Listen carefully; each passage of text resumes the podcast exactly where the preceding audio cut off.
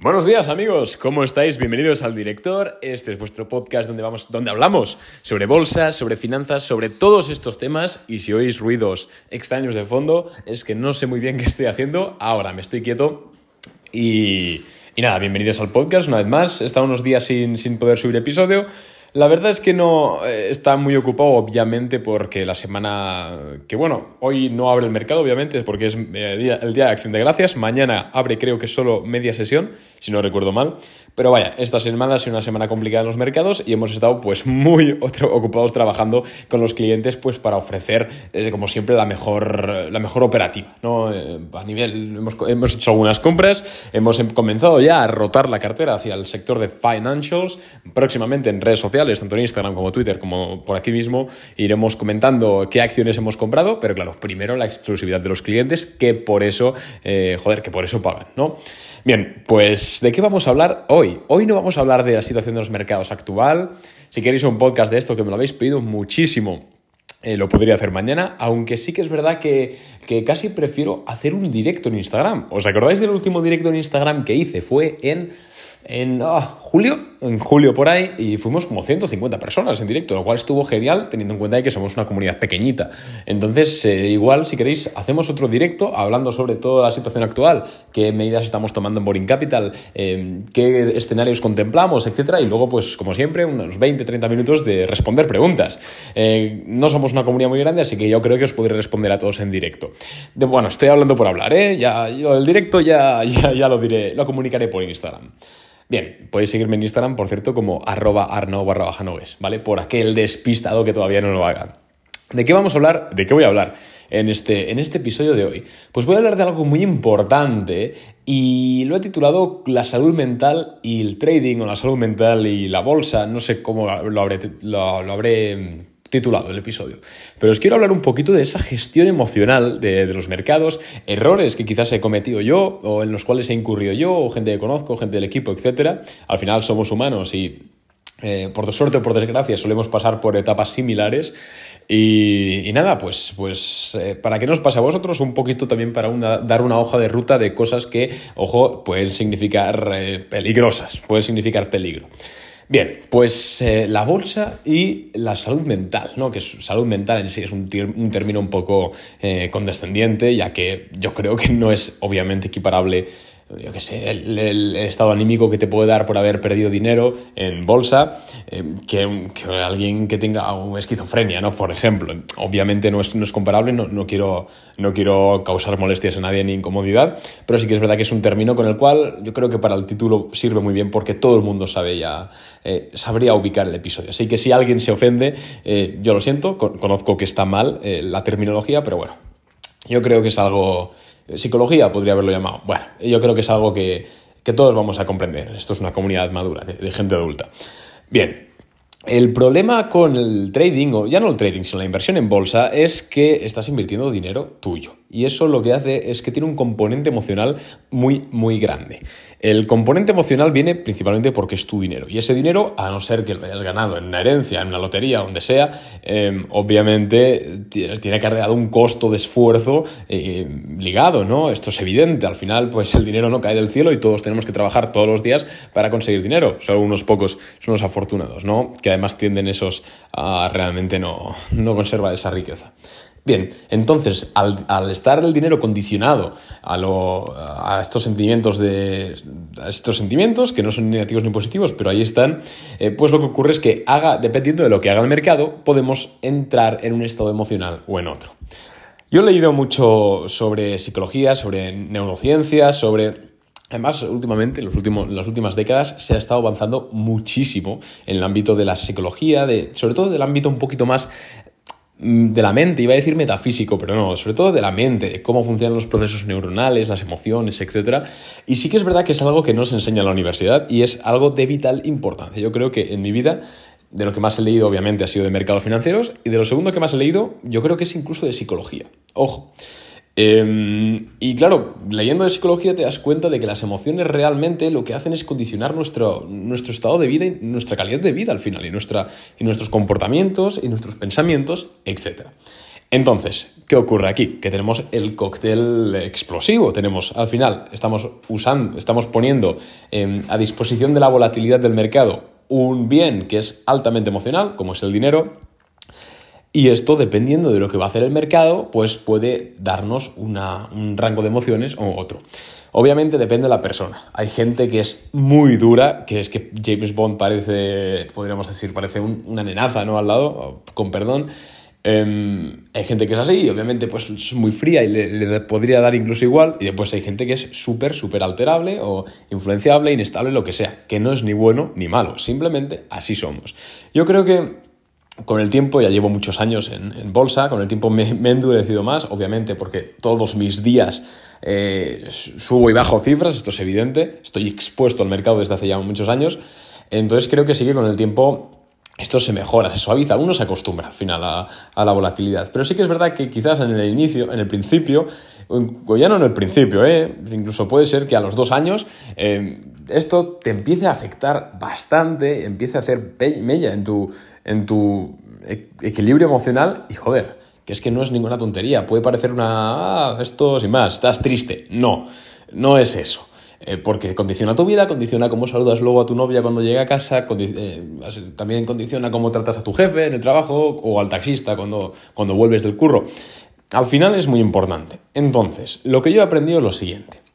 Yo hace un tiempo, la verdad es que me di cuenta de que mi estado emocional estaba muy condicionado por cómo el mercado se estuviese comportando ese día muy condicionado. Y esto te estoy hablando antes de que Boring Capital fuese público.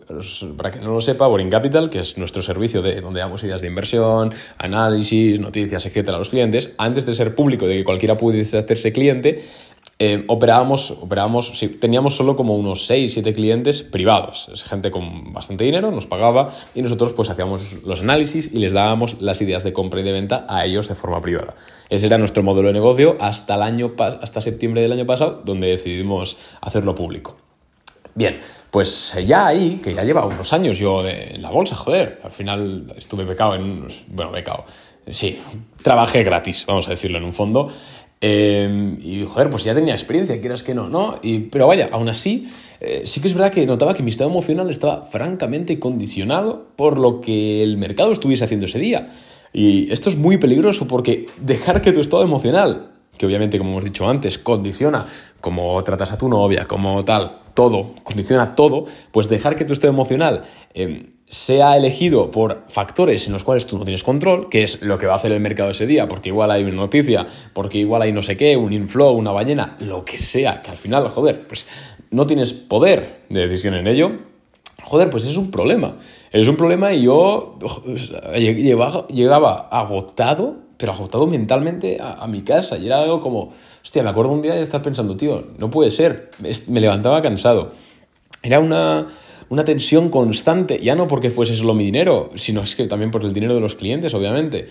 Y no lo estábamos haciendo mal, obviamente, en largo plazo llevábamos muy buena rentabilidad, pero sí que es verdad que los vaivenes diarios oh, me daban, joder, dolores de cabeza, pero en el sentido más de una especie de ansiedad que, que, te medio carcome por dentro. No sé explicarlo muy bien, eh, pero me di cuenta de eso, ¿no? Y empecé, empecé a trabajarlo empecé a trabajar eh, con, bueno, eh, una técnica muy, muy sencilla, ¿no? Que es básicamente cerrar los ojos durante un tiempo, unos 10 minutos, e imaginarte que ese día, por ejemplo, si estás en un día rojo, eh, que es o la situación que a ti te altera, en este caso es la bolsa, ¿no?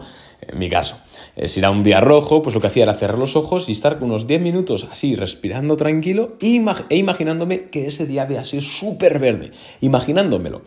Y lo guay de aquí es que la mente no distingue entre un, pensamiento y una realidad. O sea, tú si cierras los ojos y te imaginas que tienes un Ferrari en casa, la mente al final, el input eléctrico que está recibiendo el, cerebro es como si realmente lo tuvieses. Esto está demostrado por la ciencia. Entonces, claro, al hacer este, hacer este ejercicio todos los días que me sentía mal porque la bolsa estuviese roja, em, pues al final sí que es verdad que conseguí relativizar el movimiento. Obviamente te preocupas, dices qué pasa, pues haces tu trabajo, que por algo me nos pagaban, ¿no? Pero no te martirizas, no, te pon no, no pierdes la, el brillo de los ojos por este tipo de, de cuestiones. de igual manera ocurren los días muy buenos.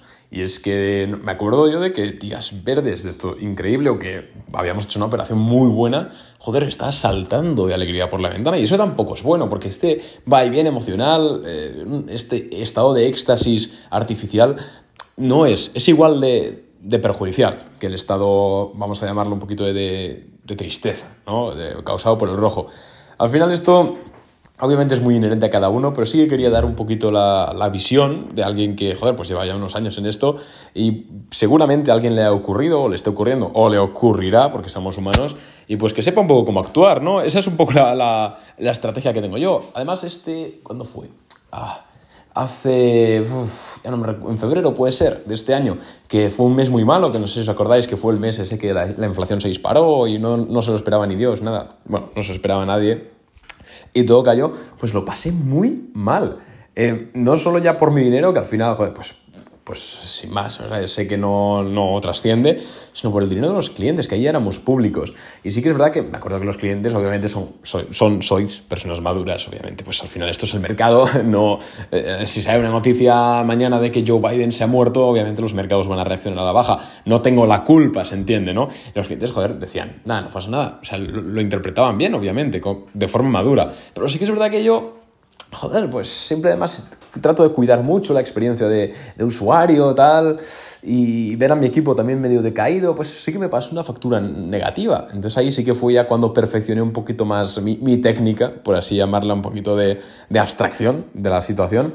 Entonces simplemente quería compartírtela por, por un podcast. No quiero extenderme tampoco más, porque creo que esto es muy personal, ¿no? Al final creo que cada uno vive, vive sus cosas de, su forma, pero bueno, si a alguien le sirve, eh, mi técnica es la siguiente, la que os he comentado, ¿no? Es... Em, sirve para la bolsa, para un día rojo, para un día verde o para lo que sea. Si te deja la novia igual, sirve para todo. Pero básicamente es calmarte, o sea, unas respiraciones hondas.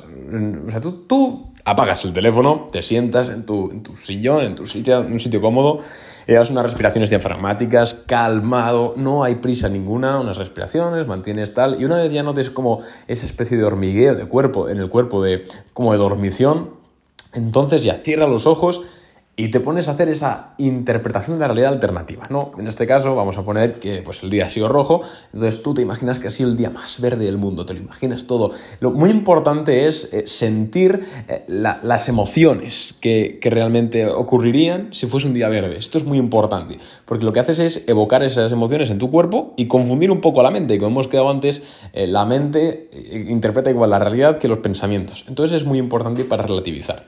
Y en un día verde, aunque cuesta mucho más, porque claro, estás en un éxtasis, no quieres bajar de, esa, de ese chute, ¿no? Pero hay que hacerlo, hay que sentarse, hay que respirar, hay que imaginarse que ha sido un día rojo o un día que no ha sido ni bueno ni malo.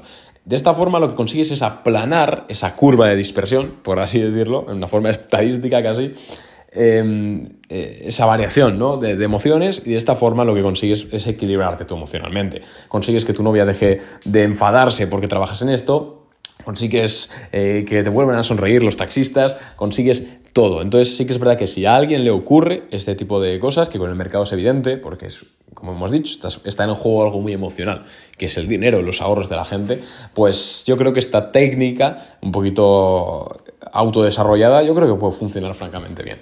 Nada más que compartiros de momento. Muchas gracias por escuchar el podcast y nos vemos eh, mañana con otro. Venga, un abrazo. Chao.